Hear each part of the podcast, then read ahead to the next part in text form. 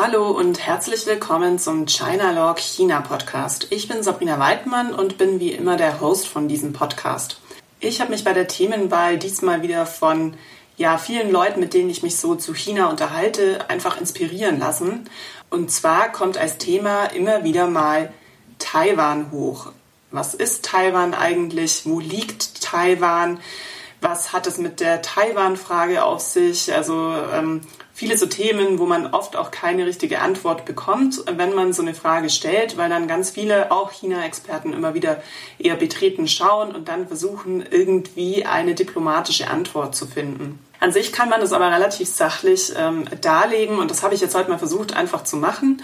Ähm, man kann nämlich tatsächlich diese Frage nach Taiwan, ähm, wie das auch politisch geschichtlich gestaltet ist, nicht unbedingt mit einem Satz beantworten. Deswegen heute als Podcast ähm, die Frage nach, wo liegt eigentlich Taiwan und was ist Taiwan eigentlich? Ich werde euch heute also versuchen, diese Frage nach Taiwan einigermaßen sinnvoll und tiefgründig zu beantworten, ähm, so tiefgründig wie das eben in so einem kurzen Podcast möglich ist. Wenn ihr da aber einfach Fragen dazu habt, dann könnt ihr jederzeit ähm, auf dem Blog-Eintrag noch kommentieren oder Fragen stellen und dann versuche ich da die richtigen Antworten für euch zu finden. Ich möchte an dieser Stelle auch direkt auf den Blog-Eintrag noch genauer eingehen. Wir haben nämlich diesmal ein ganz besonderes Special. Und zwar ist eine sehr liebe Freundin von mir, die Annalena Scholl, momentan in Taiwan für drei Monate und sie hat sich bereit erklärt, hier einen Blog-Eintrag zu verfassen. Also sehr, sehr spannend, was sie da ihren, ähm, an ihren Eindrücken geschildert hat. Und äh, ihr findet auf dem Blog auch verschiedene Fotos, die sie in letzter Zeit aufgenommen hat. Also ich kann das wirklich nur empfehlen, wenn ihr ein bisschen den Eindruck von Taiwan haben könnt, jenseits von dem, was ich jetzt euch gleich erzähle, dann schaut da auf jeden Fall vorbei. Und äh, das sind auch einfach Eindrücke, die man jetzt nicht unbedingt bekommt, wenn man ähm, nicht dort vor Ort ist und tatsächlich dort gereist ist. Ich war zusammen mit der Annalena Scholl das erste Mal 2007 in Taiwan. Ich muss sagen, ich war selbst seitdem leider nicht mehr da. Ähm, aber wie gesagt, Annalena ist momentan vor Ort und bringt euch da aktuelle Eindrücke. Deswegen schaut einfach mal im Blog vorbei. Ihr findet den wie immer unter chinalog.de und wenn ihr da dann zum relevanten Blog-Eintrag navigiert, dann findet ihr da eben den Eintrag von der Annalena. Ansonsten könnt ihr natürlich auch in die Show Notes gehen und in den Show Notes findet ihr auch den direkten Link zum Podcast. Ansonsten, klar, wenn ihr auch weiter Interesse habt an dem, was ich sonst so mache, außer dem Podcast, dann schaut natürlich auch auf der Website vorbei. Wenn ihr auf chinalog.de klickt, dann werdet ihr da ähm, ja darauf hingeleitet, was es noch so alles gibt. Ihr könnt da beispielsweise ein Video anschauen zu einem Vortrag von mir oder euch Fotos anschauen von Vorträgen oder eben auch schauen, was ich so an Workshop-Themen anbiete. Da kann ich schon versprechen, kommt demnächst wieder ein neuer Workshop raus, der dann auch offen für alle zugänglich ist. Ähm, genau, haltet euch da einfach aktuell oder hört den Podcast an, dann gebe ich da nochmal Bescheid, wenn auch die Ausschreibung dann raus ist. In diesem Sinne ganz, ganz viel Spaß, diesmal zu einer Insel und genau, ich freue mich wie gesagt über viele Kommentare von euch, gerne direkt zum Blog oder auch auf meinem Instagram-Account, da könnt ihr auch direkt zum Podcast dann eure Kommentare dalassen. Das funktioniert am besten, wenn ihr Chinalog bei Instagram sucht, dann findet ihr da meinen Account. Ich wünsche euch also ganz, ganz viel Spaß mit Taiwan. Heute im Monolog mit mir, eurem Host Sabrina Weidmann. Viel Spaß! Taiwan ist ein kleiner Inselstaat, 180 Kilometer östlich von China mit modernen Städten, traditionellen chinesischen Tempeln, Thermalquellenresorts und dramatischer Berglandschaft. Taipei, die Hauptstadt im Norden des Landes, ist für ihre geschäftigen Nachtmärkte, das Nationale Palastmuseum mit chinesischer Kunst aus der Kaiserzeit sowie den 509 Meter hohen Wolkenkratzer Taipei 101 bekannt, der in Form eines Bambusrohrs errichtet wurde und eine Aussichtsplattform bietet. Das ist ungefähr das, was man findet, wenn man Taiwan einfach mal bei Google eingibt und dann diesen Kasten auf der rechten Seite findet. Das ist auch eine kleine Karte, wo Taiwan eigentlich liegt. Und auf der linken Seite ist dann auch noch ähm, die Flagge von der Republik China. Republik China, da komme ich später noch drauf, ähm, ist ein Begriff, der für Taiwan auch verwendet wird. Allerdings äh, unterscheidet sich das da, ob das jetzt ein Festlandchinese von Taiwan spricht oder tatsächlich auch ein Taiwanese. Da gehe ich dann aber später noch genauer drauf ein. Und auch insgesamt werden wir versuchen, uns da ein Stück weit über diesen Google-Eintrag hinaus zu bewegen. Wenn man sich das jetzt zunächst mal auf der Karte anschaut, wo Taiwan sich eigentlich befindet, dann ist es so, dass sich das gegenüber von der Provinz Fujian befindet. Und wo ist Fujian? Fujian ist ganz grob, wenn man China auf der Landkarte sich anschaut, dann ist das an der Ostküste eine Provinz zwischen ja, Hongkong und Shanghai. Und da eben, wenn man ein bisschen nach Osten rüber geht, dann kommt da die Insel Taiwan. Ähm, an sich kann man sagen, klar, viel Wasser außenrum. Ansonsten ist aber oben nordöstlich ist dann Japan, ähm, ebenfalls nordöstlich, aber noch ein bisschen natürlich dann westlich wiederum von Japan ist Südkorea. Und unterhalb von Taiwan, also wenn man in den Süden runterfährt mit dem Boot, dann würde man auf die philippinische Küste treffen. Also wir sind hier schon in einer Klimazone, wo es sehr, sehr warm ist. Was bezeichnet jetzt aber der Begriff Taiwan eigentlich? Ähm, Im Wesentlichen bezeichnet das drei verschiedene Dinge. Erstens die Insel Formosa, also so das größte zusammenhängende Stück, das damit dazugehört. Dann gibt's aber auch noch die Provinz, die sich ebenfalls dann Taiwan nennt, äh, mit weiteren kleineren Inseln. Oder dann eben auch das, was man ja so gewöhnlich eigentlich als Taiwan bei uns auch kennt. Das wäre dann eben ein eigener Staat mit der offiziellen Bezeichnung Republik China.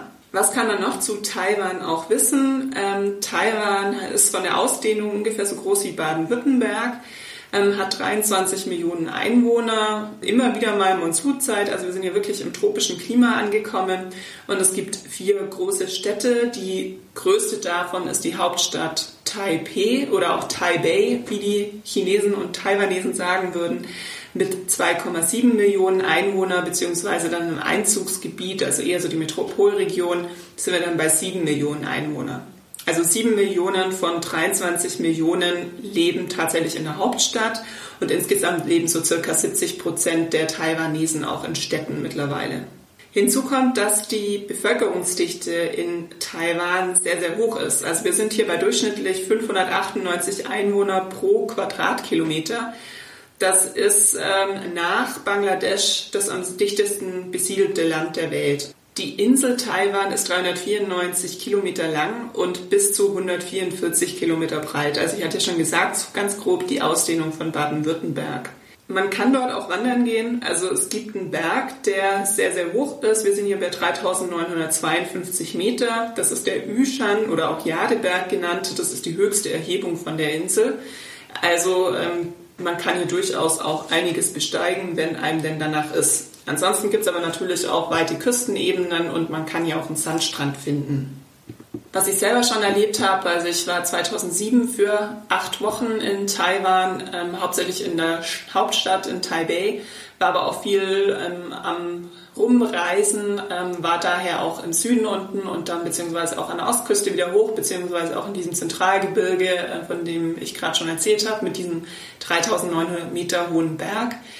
Und dazu lässt sich sagen, dass natürlich so die Reisezeit ähm, muss man sich so ein bisschen anschauen, wann gerade wieder Monsun ist, beziehungsweise was man dann auch konkret dort, dort unternehmen muss, dass das einfach auch zum Wetter passt. Taiwan ist nämlich auch betroffen von Taifun. Ich habe das selber dort miterlebt und wenn so ein Taifun tatsächlich durch die Stadt fegt, dann ist das gar kein Spaß. Da gibt es in der Regel dann auch vorher Warnungen, sodass man das Haus gar nicht erst verlässt, weil da fliegt einem wirklich alles um die Ohren. Wenn man auch einen Blick in die Geschichte Taiwans wirft, dann kann man sagen, dass so ja im 16., 17. und 18. Jahrhundert Taiwan eigentlich bevölkert war von verschiedenen Kolonialmächten. Da waren anfangs die Portugiesen da, dann die niederländische Ostindien-Kompanie, dann kamen auch die Spanier und haben da Teile eingenommen, wurden dann wieder von den Holländern vertrieben und ähm, ja, dann äh, nach dem Ende der Ming-Dynastie ging es dann weiter mit der Qing-Dynastie, die dann die Holländer vertrieben hat. Im Rahmen des chinesisch-japanischen Kriegs, das war dann 1894, 95, da hat dann allerdings ähm, Japan seine Kolonialherrschaft angetreten und die, die ging auch ziemlich lang, über 50 Jahre, also von 1895 bis 45. Während dieser Zeit hat sich dann Japan auch stark darum bemüht, die Insel Taiwan wirtschaftlich zu erschließen. Es wurden dort etliche Eisenbahnverbindungen eingerichtet, das Straßennetz ausgebaut und vor allem auch die Industrialisierung der Inselwirtschaft vorangetrieben. Man kann jetzt sagen, dass Taiwan so ja als Vorposten ähm, von Japan äh, installiert wurde und das sollte auch so ein Stück weit zur Nahrungskammer von Japan mit werden. Also äh, Taiwan war auch dann später ziemlich schnell ähm, ja, Eigenversorger, was die Landwirtschaft anging. Ähm, aber das hat hier eben Japan dann auch schon ordentlich ausgenutzt, beziehungsweise dann hier eben auch dafür gesorgt, dass die richtige Infrastruktur aufgebaut ist. Was ist dann aber passiert? Zweiter Weltkrieg ähm, wurden letztendlich in der Alliiertenkonferenz von Kairo ja auch verschiedene Beschlüsse gewählt und einer davon war eben, dass Japan in diesem Fall Taiwan aufgeben musste und Taiwan wurde dann an die damals regierende Kuomintang abgegeben. Das war die Partei, die damals in China regiert hat. In China ist dann aber auch nochmal der Bürgerkrieg ausgebrochen von 45 bis 49 zwischen der Kuomintang und den Kommunisten und die Kommunisten hatten dann letztendlich gewonnen. Also die Kuomintang musste mehr oder weniger fliehen bzw. aufgeben und viele davon sind dann aber tatsächlich nach Taiwan auch geflohen. So eineinhalb bis zwei Millionen Soldaten und Zivilisten waren das damals. Die haben dann versucht, wieder ja, Taiwan eben weiter aufzubauen, beziehungsweise hier dann auch so ein Stück weit eine Gegenfront ähm, zur VL China, zum Volksrepublik China, also zum Festland ähm, zu etablieren, weil eigentlich der Gedanke war, dass wenn dann China wieder einigermaßen ähm, auf dem Damm ist, dass man dann anfängt äh, oder beziehungsweise Taiwan dann als eine Beispielprovinz auch hat. So eigentlich der Gedanke. Und währenddessen sind dann natürlich auch noch umfangreiche US-amerikanische und japanische Direktinvestitionen in Taiwan geflossen, hat auch ein gutes Stück damit zu tun, dass sich China ja ähm, nach seiner Neugründung 49 hier sehr stark abgeschottet hat vom Ausland ähm, und da relativ wenig möglich war. Für Taiwan wiederum war das sehr, sehr gut, weil die sich weiterentwickeln konnten. Taiwan ist dann so in den 19 oder seit den 1980er Jahren ähm, sehr stark eben zur, im Rahmen seiner Hightech-Industrien aufgestiegen. Ich glaube, das wissen wir heute alle. Auf ganz, ganz vielen Produkten steht Made in Taiwan heute drauf. So ein ganz kurzer Schnellflug durch die Geschichte Taiwans. Wir sind dann auch schon bei den 70er, 80er Jahren, ähm, wo China wieder aktiver auch in seiner Außenpolitik wurde und dann darauf gedrängt hat, dass Taiwan auch ähm, ja außenpolitisch stark eingeschränkt würde. Das ist dann das Thema der Taiwan-Frage. Da kommen wir jetzt gleich als nächstes dazu. Jedenfalls musste dann Taiwan auch beispielsweise in der UNO 1971 seinen Platz räumen und diesen Platz freigeben an China. Jetzt aber noch genauer zur Taiwan-Frage. Also das kommt ja ganz oft in äh, politischen Diskussionen auch hoch oder auch so, so im Alltag, wo dann einfach die Frage auftaucht, ist Taiwan denn jetzt eigentlich ein eigener Staat oder was ist da los? Und das ist dann ganz oft, wenn ähm, ja dann so eine, so eine betroffene Stille herrscht, weil sich eigentlich keiner dazu äußern will, weil das einfach eine sehr unklare Situation ist. Also aus Sicht Chinas gehört Taiwan zu China, da ist das eine Provinz von China. Aus Sicht Taiwans ist Taiwan aber ein eigenständiger Staat. Und wie das Ganze zustande kommt, das möchte ich jetzt mal kurz noch erklären. Jedenfalls ist das genau das, was eigentlich als die sogenannte Taiwan-Frage oft beschrieben wird. Ähm, letztendlich war es so, dass ja, eben, wie ich schon gesagt hatte, ähm, die äh, Taiwan der Republik China zugesprochen wurde nach dem Zweiten Weltkrieg. In China dann aber natürlich der Bürgerkrieg stattfand und durch den Bürgerkrieg ist dann aus der Republik China die Volksrepublik China geworden, auf dem Festland jedenfalls. Eigentlich gilt es jetzt natürlich für Taiwan auch, weil ja Taiwan ein Teil der Republik China war. Allerdings sind die Kuomintang, die in der Republik China an der Macht waren, größtenteils, ich hatte es vorhin schon gesagt, eineinhalb bis zwei Millionen nach Taiwan geflohen und die haben dort versucht, diesen de facto Staat dann eben weiter beizubehalten, beziehungsweise sieht sich die Regierung in Taipei auch heutzutage jetzt noch als die legitime Vertreterin von diesem souveränen Staat, der ja dann eigentlich 1912 gegründet wurde, eben als Republik China. Ja, also Taiwan sieht sich nach wie vor Teil der Republik China und gar nicht von der Volksrepublik China.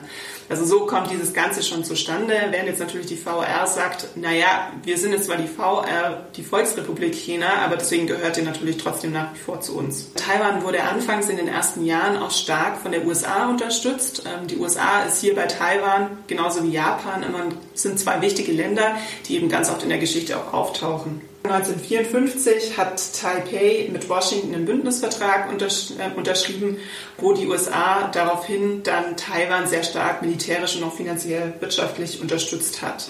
Das ging auch relativ lang gut, bis dann aber natürlich China wieder erstarkt ist. Also wir wissen das aus der Geschichte. China war erst relativ abgeschottet, hat sich dann aber wieder dem Westen auch geöffnet. Und dadurch ist dann für viele Länder die jetzt sich anfangs entweder für Taiwan oder für China entschieden hatten, weil diplomatische Beziehungen mit beiden Ländern zu führen, das war einfach jetzt schon immer sehr kompliziert. Und da hatten sich dann viele westliche Länder noch mit Taiwan verbündet, während dann als China eben aufgestiegen ist, haben sie sich dann umentschieden. Bei den kommunistischen Ländern kann man größtenteils schon sagen, dass die eher zur VR China ähm, Bündnisse gepflegt haben, während eben dann die westlichen eher das mit Taiwan gemacht haben. Aber es gab hier eine Umorientierung der westlichen Staaten hin zur VR China.